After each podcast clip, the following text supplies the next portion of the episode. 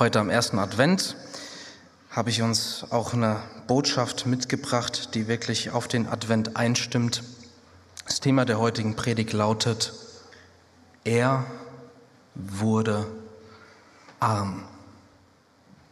Und ich lade euch ein, dass ihr eure Bibeln aufschlagt, um mit mir gemeinsam den Text zu lesen in 2. Korinther, Kapitel 8, Vers 9. 2. Korintherbrief, Kapitel 8, Vers 9. Und dort heißt es,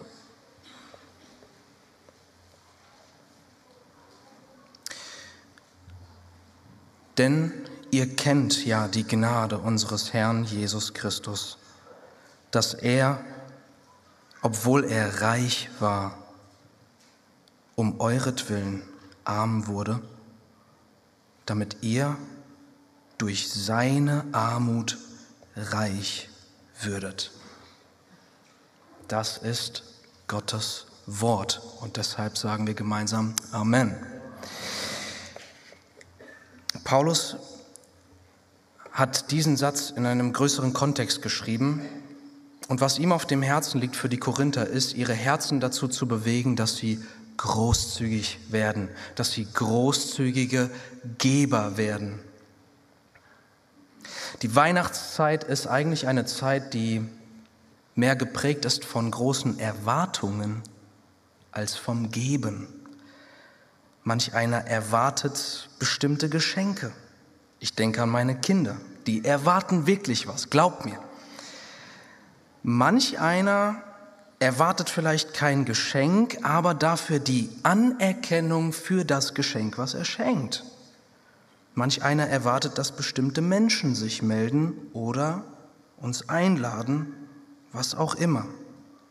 Doch wie kommt es, dass ein Mensch dahin kommt, von all diesen Erwartungen befreit zu werden und großzügig geben zu können und zu wollen?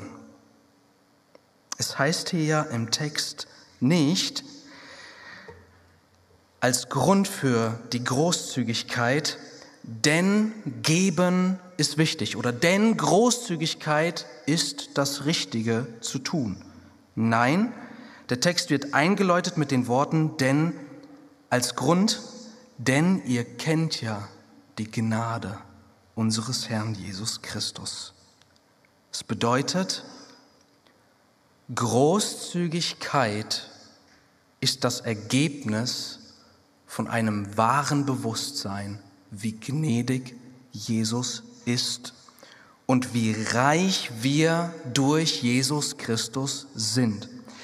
Wenn du in Christus bist, dann möchte ich dich heute davon überzeugen, dass du Millionär bist. Du bist Milliardär. Gott sei Dank nicht in Euros, denn die sind so unbeständig. Du bist Milliardär, was ewige Gnade, Liebe und Barmherzigkeit angeht. Du bist reicher als die reichste Person auf dieser Welt. Und direkt zu Beginn hier ganz wichtig.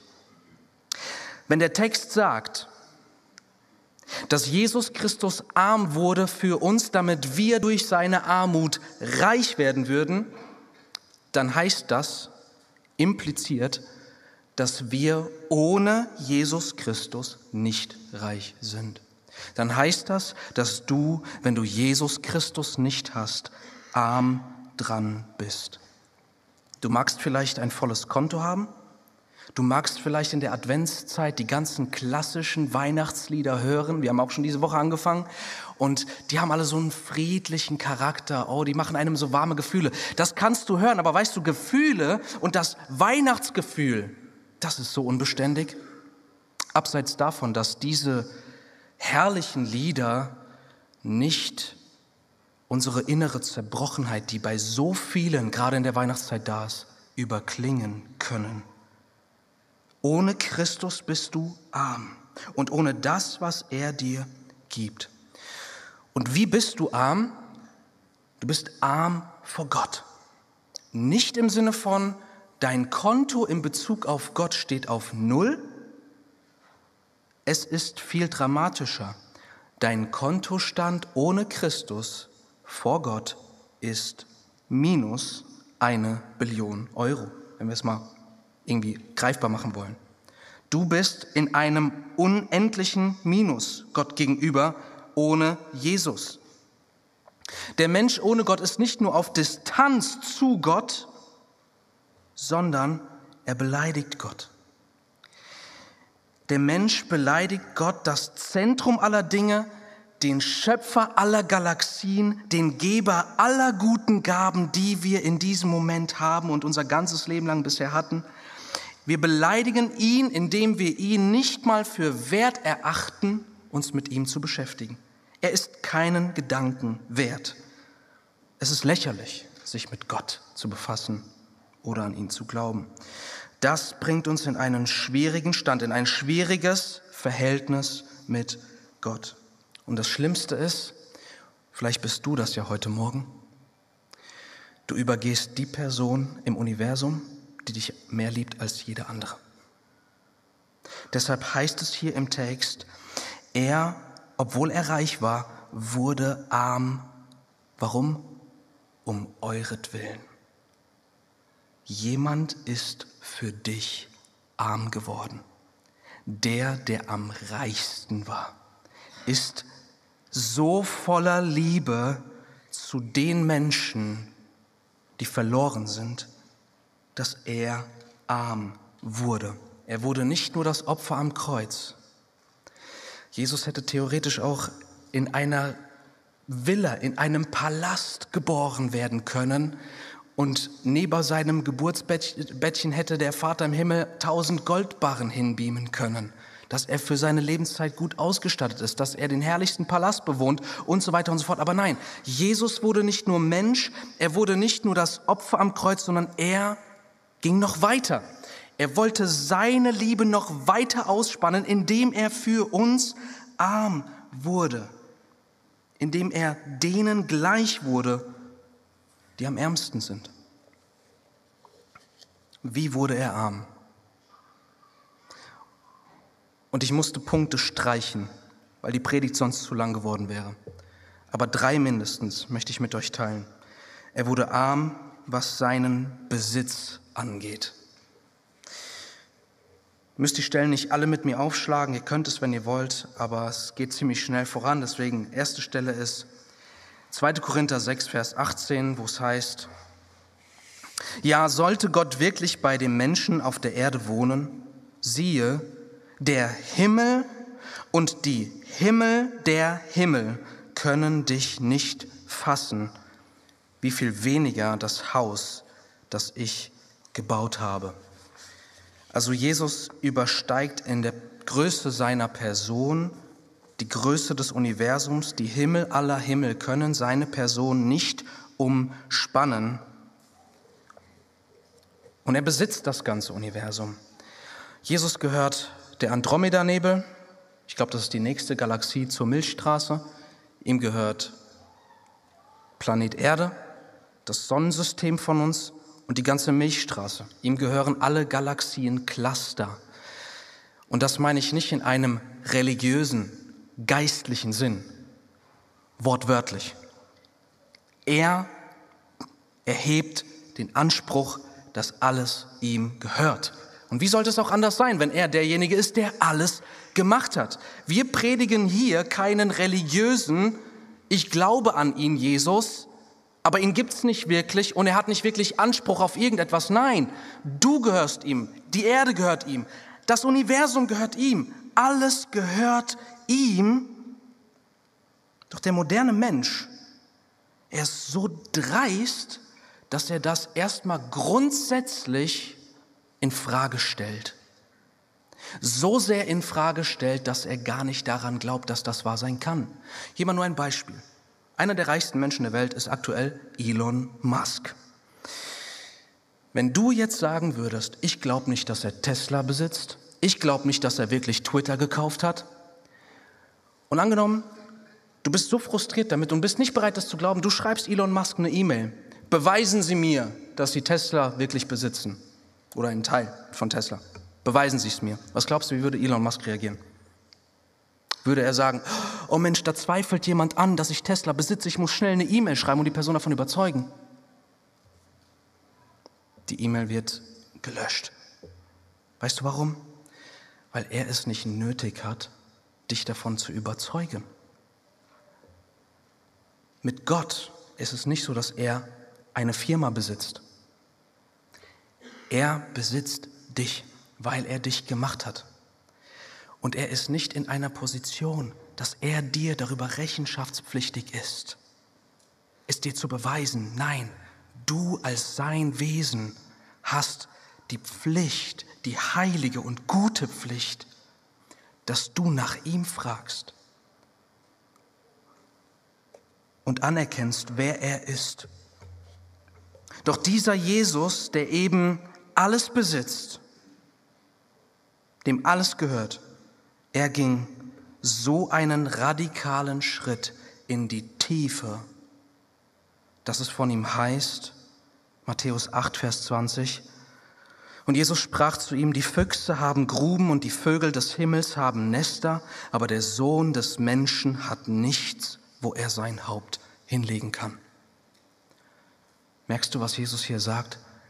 Er ist in eine tiefere Armut gegangen, als es die meisten Tiere haben. Vögel haben Nester, Füchse haben Höhlen, aber ich, der König aller Könige, habe noch nicht mal ein eigenes Heim, das ich besitze. Oder Matthäus 17, 27, da sagt Jesus, damit wir ihnen aber keinen Anstoß geben, geh hin an den See, sagt er zu Petrus, wirf die Angel aus und nimm den ersten Fisch, den du herausziehst, und wenn du sein Maul öffnest, wirst du einen Starter, eine Münze finden, den nimm und gib ihn für mich und dich. Jetzt denkst du dir vielleicht, was in aller Welt geht hier vor sich? Der Punkt ist, Jesus sollte Steuern zahlen. Und woher nimmt er seine Steuern? Nicht aus seinem Portemonnaie. Er muss es nehmen. Eine Münze. Er geht in die tiefste Armut für uns. Und was bedeutet es für uns, dass er arm wurde, was seinen Besitz angeht? Er tut das, damit wir Anteil bekommen an seinem Besitz. Er bekommt Anteil an unserer Armut in tiefster Tiefe. Wir bekommen Anteil an seinem Besitz. Deshalb Johannes 10, 28, ich gebe ihnen ewiges Leben und sie werden in Ewigkeit nicht verloren gehen und niemand wird sie aus meiner Hand reißen. Wir bekommen Anteil an dem ewigen Leben, das er in sich hat und besitzt. Als Geschenk, mal ebenso. Nicht nur das, 1. Korinther 3, 22 und 23. Es sei Paulus oder Apollos oder Kephas es sei Welt oder Leben oder Tod, es sei Gegenwärtiges oder Zukünftiges, alles gehört euch. Ihr aber gehört Christi, Christus aber gehört Gott. Alles ist euer in Christus. Die Gegenwart, die Zukunft, die Welt, das Leben, selbst der Tod.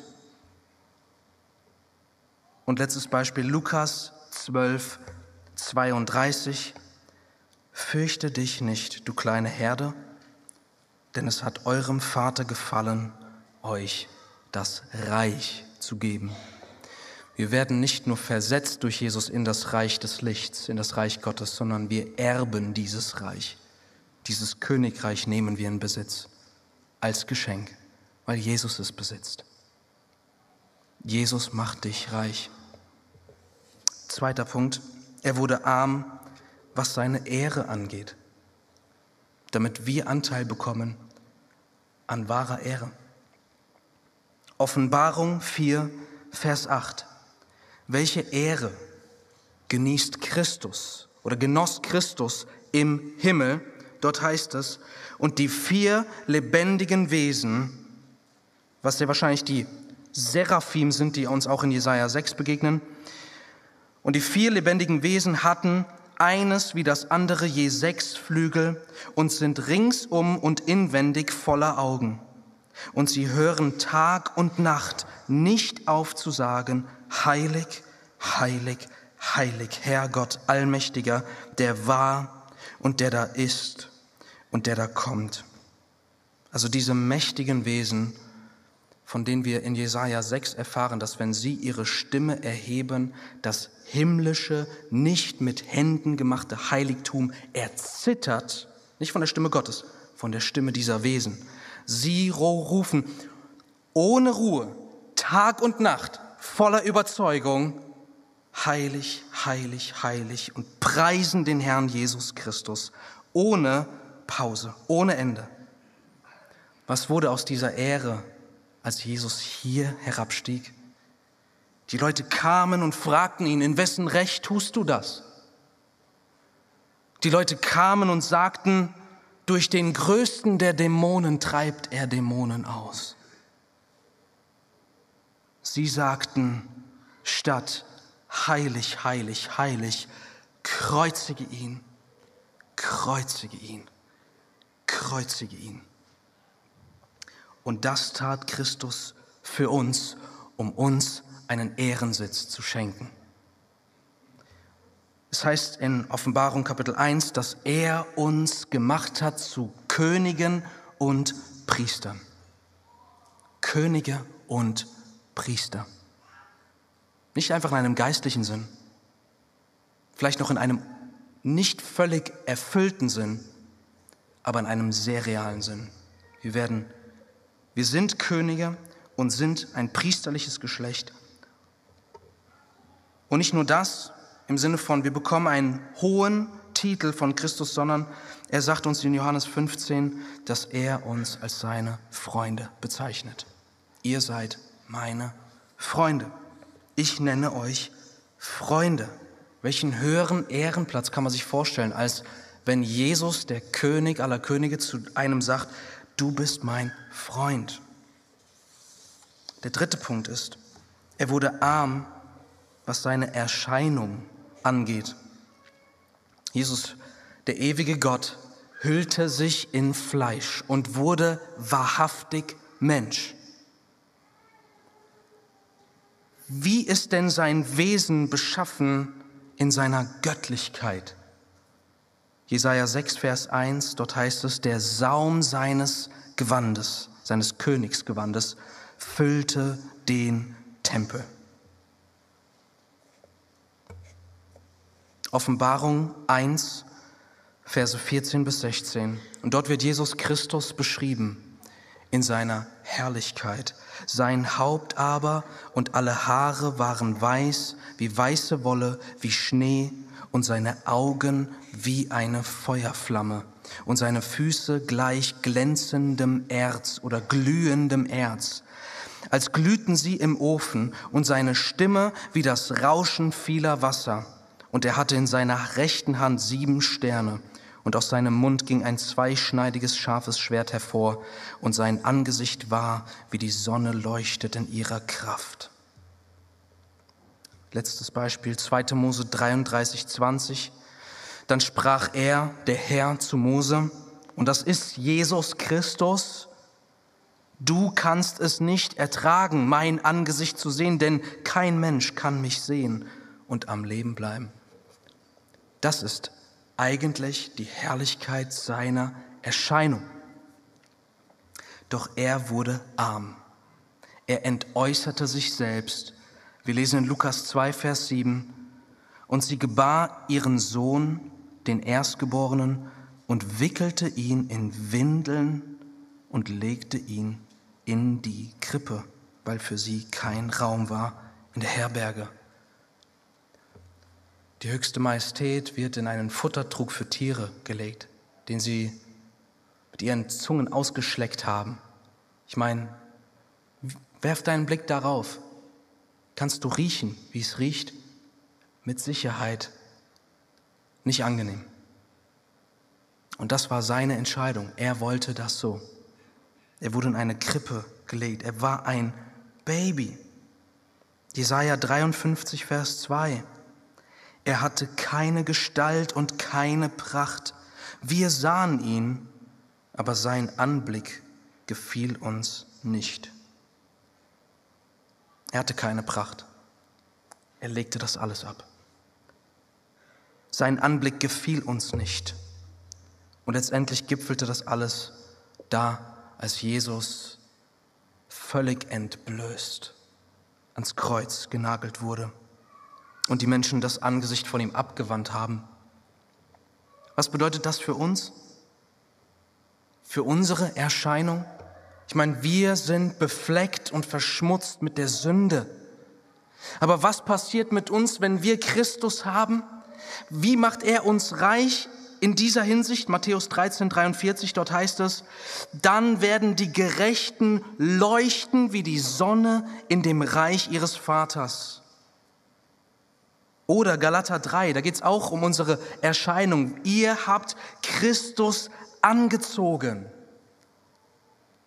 Also aus der Schande, aus der Schmach, aus dem Elend werden wir bekleidet, dass wir so strahlen wie das Licht der Sonne.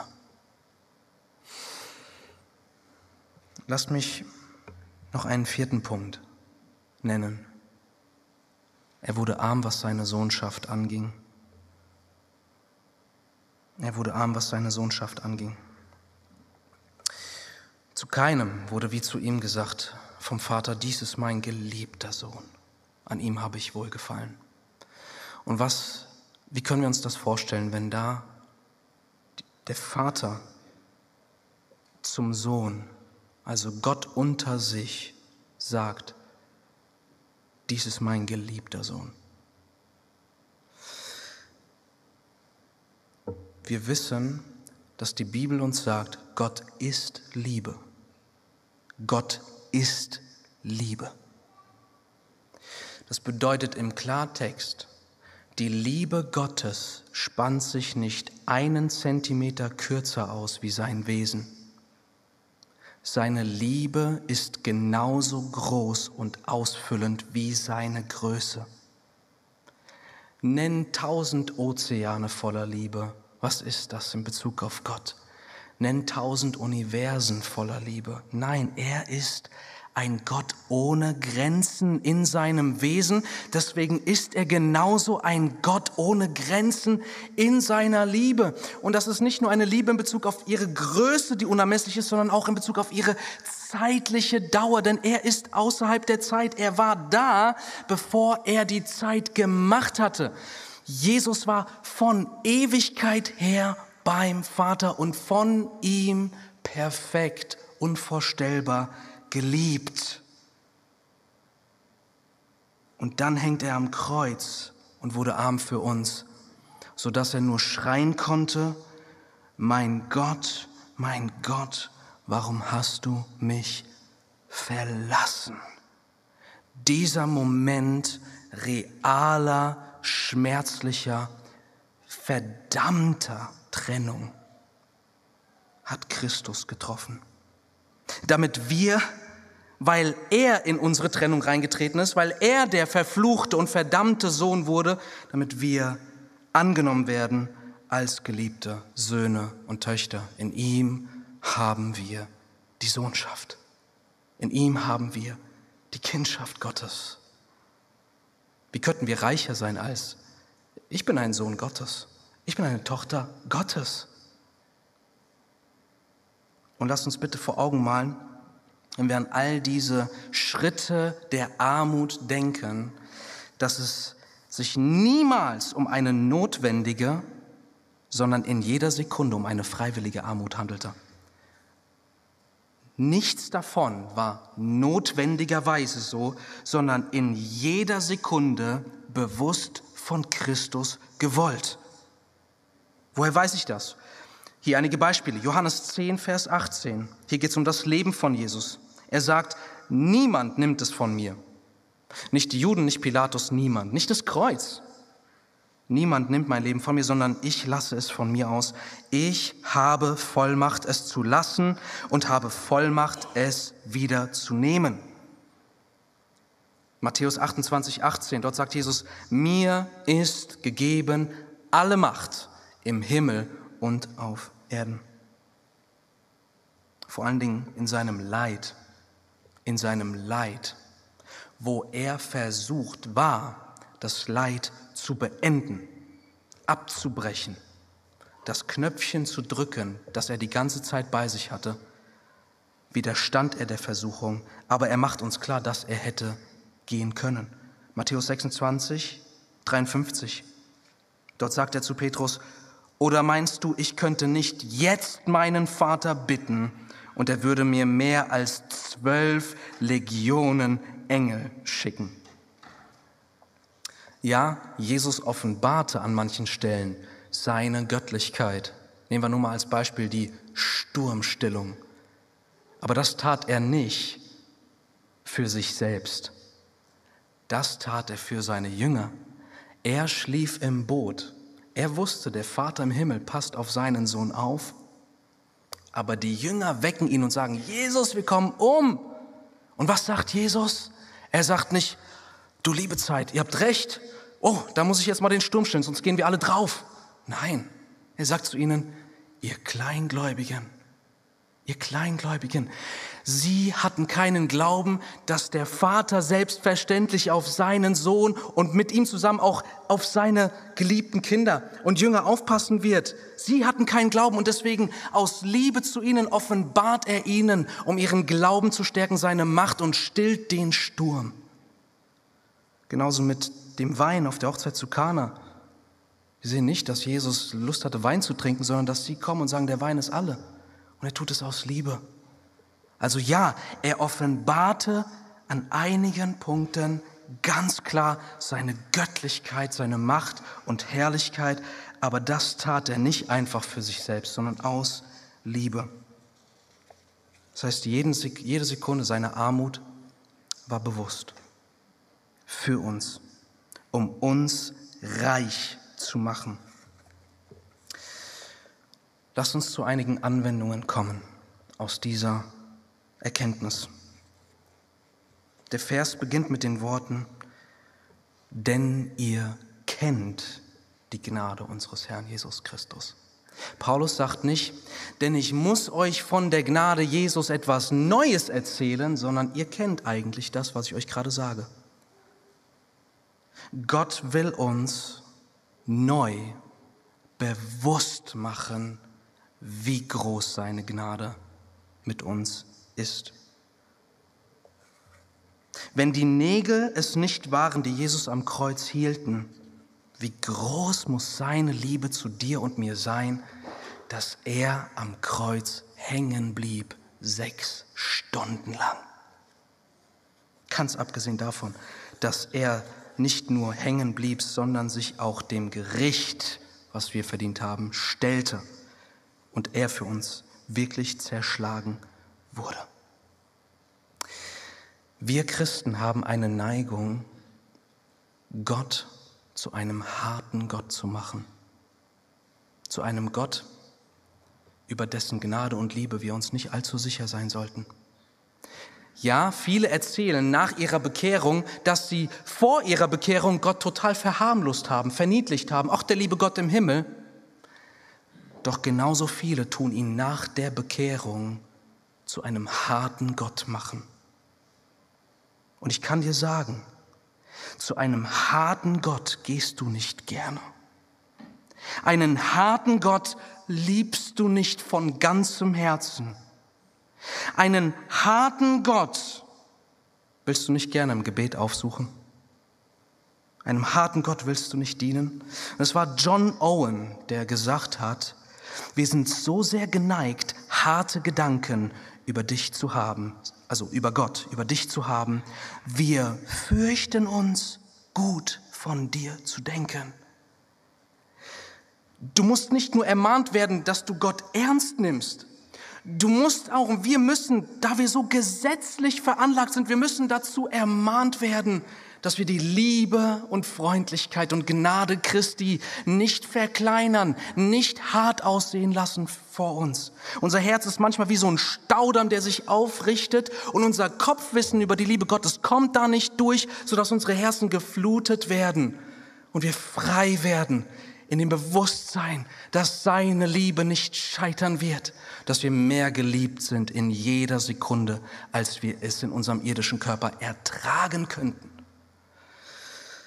Und deswegen sollen wir erfüllt werden mit der Erkenntnis der Liebe Christi, damit wir erfüllt sind mit der ganzen Fülle Gottes. So sieht Fülle im Leben als Christen aus. Die Liebe Christi zu erkennen, Epheser 3, damit ihr erfüllt werdet mit der ganzen Fülle Gottes. Das bedeutet, wir machen Gott oftmals und immer wieder in unseren Augen hart, weil wir vermutlich Angst davor haben, wenn wir ihn zu gütig und zu lieb vor uns halten, dass es uns nachlässig werden lässt. Vielleicht kennst du das.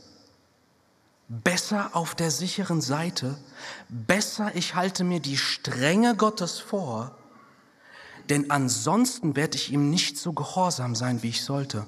Merkst du, was für eine Motivation du deinem Herzen dabei gibst, Gott gehorsam zu sein? Es ist letztendlich als Wurzel Angst. Und ich will dir sagen, du kannst kein zu hohes Bild, zu herrliches Bild von der Liebe Gottes in Jesus Christus haben. Du brauchst keine Angst davor haben, seine Liebe zu überschätzen. Es gibt es tatsächlich, dass Christen die Liebe Gottes umformen zu etwas, was sie nicht ist, zu einem Freifahrtsschein für die Sünde. Aber da ist das Problem nicht, dass ihnen die Liebe Gottes zu groß ist, sondern dass sie ihnen zu klein ist. Wenn sie mit mehr Herrlichkeit in der Sünde rechnen als in der Beziehung zu Gott, dann zeigt das, dass Gott für sie so klein ist und die Sünde so toll und groß. Das Heilmittel für uns, ihr Lieben, ist ein wachsendes Bewusstsein der Liebe Gottes zu uns. Und es hat mal John Flavel in etwa so gesagt, indem er sich an solche richtet, die sagen, ach Gott wird mir vergeben, ich kann das weiterhin machen, genau so und werde einfach danach um Vergebung bitten. Er sagt, wollt ihr tatsächlich ihm Unrecht tun, weil er gnädig ist? Weil er so gut ist zu euch? Wollt ihr seine Güte und dass er euch wirklich vergibt als einen Grund nehmen, um gegen ihn zu sündigen? Lasst vielmehr seine Güte euch zur Umkehr leiten und trennt euch von der Sünde. Aber hab keine Angst, Kind Gottes, dass du seine Liebe als zu schön, zu herrlich, zu groß dir vorhältst. Das Problem ist das Gegenteil. Sie ist uns zu klein. Deswegen höre das bitte heute ohne Vorbehalte, ja hemmungslos und ohne Grenzen. Christus wurde arm für dich, damit du reich wirst.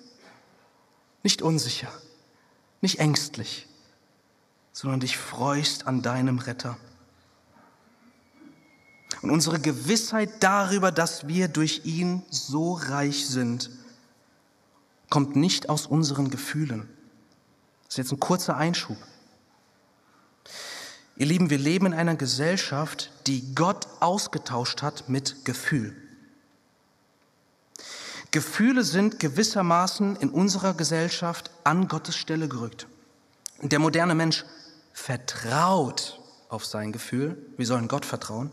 Der moderne Mensch sieht in seinem Gefühl, in seinem Empfinden die Wahrheit. Wir sollten sie bei Gott suchen. Der moderne Mensch richtet sein Leben, ja seine Sexualität, seine Identität an seinen Gefühlen, an seinen inneren Wahrnehmungen aus. Wir sollten unser Leben anhand von Gott ausrichten. Der Mensch hört auf seine Gefühle, wir sollten auf Gott hören. Der Mensch folgt seinen Gefühlen, wir sollten Gott folgen. Deshalb glaube nicht dieser Lüge. Und das betrifft uns Christen wirklich sehr, sehr stark. Wenn wir uns fragen, wie sehr liebt Christus mich oder wie reich bin ich in Christus, dann fragen wir nicht das Wort und sehen, wow, ich bin so reich, sondern, oh, ich fühle mich nicht so reich. Irgendwie fühle ich das nicht, als wären deine Gefühle Gott und würden dir die Wahrheit sagen. Verwirf das. Deine Gefühle leiten dich nicht in die Wahrheit. Der Herr Jesus Christus durch sein Wort leitet dich in seine Wahrheit und diese Wahrheit macht dich frei. Verlass dich nicht auf dein Gefühl, verlass dich auf den, der es verdient hat, dass du ihm vertraust, der für dich gestorben ist, Jesus Christus. Ich komme zum Schluss, ihr Lieben. Wir Christen sind nicht nur reich, erlaubt mir bitte den Ausdruck ausnahmsweise, wir sind stinkreich. Wir sind es wirklich. Und das sind wir nicht, weil wir uns in jedem Moment so vorkommen, sondern weil es die Wahrheit ist. Es ist wahr. Du bist so reich, du brauchst gar keine Weihnachtsgeschenke. Ich frage jetzt nicht, Amen. Du bist so reich, dass du nicht ärmer wirst, wenn du gibst. So reich bist du. Und was macht das mit uns, wenn wir anfangen, das zu sehen? Zunächst mal neigt es dein Herz Jesus Christus zu? Lässt es dich einfach ihn mehr lieb haben? Nicht, weil du es musst, nicht, weil es halt das Richtige ist, sondern es passiert einfach mit dir. Das muss so sein, wenn Christus gepredigt und verkündigt wird, dass du einfach nur da sitzt und der Herr öffnet deine Augen auf seine Herrlichkeit und du liebst ihn dafür, wer er ist und was er getan hat. Deshalb liebe Jesus Christus dafür. Vertiefe dich in ihm, komme zu ihm. Er ist nicht hart, sodass es dir unangenehm sein müsste, vor ihn zu treten, zu beten, zu singen, sein Wort zu lesen. Er ist weichherzig, sanftmütig und voller Liebe. Das Erste sollte unsere Herzen Jesus schlicht und ergreifend neu zuneigen. Zweitens, es sollte uns dazu bringen, dass wir so werden wollen wie er. Wir sind reich gemacht und jetzt sollten wir uns eigentlich sagen, ich möchte gerne aus Liebe bewusst arm werden, um reich zu machen. Denn mein Reichtum, den ich in Christus habe, ist unausschöpflich in Ewigkeit. Das ist schon bei Kindern so. Wie oft haben wir das schon gesehen? Jemand mit einem Fußballtrikot, wo Cristiano Ronaldo draufsteht. Das Kind will so sein wie sein Idol. Und wisst ihr, wie Erwachsene, wir sind nicht anders. Wir wollen so werden wie das, was wir verehren. Deswegen sollten wir diesen Christus heute anschauen und wir sollten in uns wahrnehmen, ja, so will ich werden. Ich möchte jetzt in dieser Adventszeit nicht jemand sein voller Erwartungen und Bitterkeit und Unfreiheit, Gefangenheit, sondern ich erkenne, dass ich in Jesus Christus reich bin, bis nicht mehr geht ich darf ein Geber werden. Wenn du das denkst, dann tu das auch. Sei wie Christus. Lerne von ihm. Lass sein Wesen auf dich abfärben. Und wie können wir ganz konkret in den nächsten Wochen, in dieser Adventszeit, das tun, wozu dieser Text gegeben ist, nämlich großzügig werden. Wir machen ja schon ein bisschen was als Gemeinde. Und das ist so toll. Ein Buchprojekt unterstützt, was vielen Menschen dienen kann. Wir haben unsere Weihnachtsaktion mit den Geschenken für die Kinder. Und auch das ist wunderbar, dass wir da etwas geben, um reich zu machen. Aber was ist mit uns persönlich? Würden wir so weit gehen, einen Fremden, einen Einsamen an unserem Heiligabend bei uns an den Tisch einzuladen? Oder ist uns das zu unangenehm? Familie, Weihnachten ist das Fest der Familie. Weihnachten ist das Fest von Jesus Christus, ihr Lieben. Das ist die heilige Nacht. Möchtest du nicht nur an Heiligabend, sondern allgemein Christus wirklich mehr Raum geben in dir, indem du freigebig, liebend, einladend gastfreundlich wirst. Lasst uns als Gemeinde nicht diese Weihnachtszeit als ein abgeschottetes Christen sind unter sich Event gestalten, sondern wir wollen der Welt den Heiland bringen. Ich mache euch nochmal Mut. Natürlich, wunderbar. Letzten Sonntag wurden direkt die 100 Bücher leer gekauft. Wir haben heute wieder 100 neue. Das ist etwas, ganz einfaches, vor allem wenn du sagst, ich bin nicht so der Evangelist, meine Zunge, die klebt sich an meinen Gaumen, wenn ich über Jesus rede. Okay, alles klar, aber das Buch, das wird reden, auch wenn du schweigst, dann kauf es heute, kaufe drei, kaufe fünf. Meine Güte, wir haben ein Buchpaket. Deck dich ein und gebe doch den Menschen Christus, damit sie reich werden. Was kostet es uns? Lass es uns tun.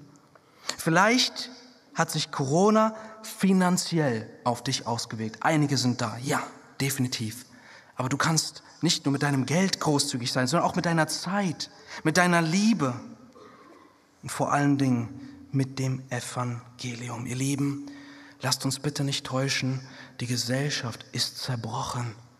Da ist so viel Schein und Glanz und Gloria, aber selbst der äußere Schein fängt langsam an zu fallen. Wir sind in einer Stromkrise, wenn man es mal jetzt so salopp sagen darf. Es wird dazu ermutigt, die Weihnachtsbeleuchtung auszulassen. Und ihr Lieben, das ist kein Zufall, was hier passiert. Es ist so, dass wenn ein Volk sich vom Herrn abwendet, dann wird es finster. Es wird finster. Und so viele sind zerbrochen und enttäuscht, weil sie ihre Hoffnungen an der falschen Stelle suchen. Sie brauchen Jesus, egal wie lang sie am Tag grinsen und das Lächeln aufrechterhalten. Lasst uns nicht davon abschrecken lassen, sondern lasst uns ihnen Christus bringen, der arm wurde. Amen. Wir wollen aufstehen und beten.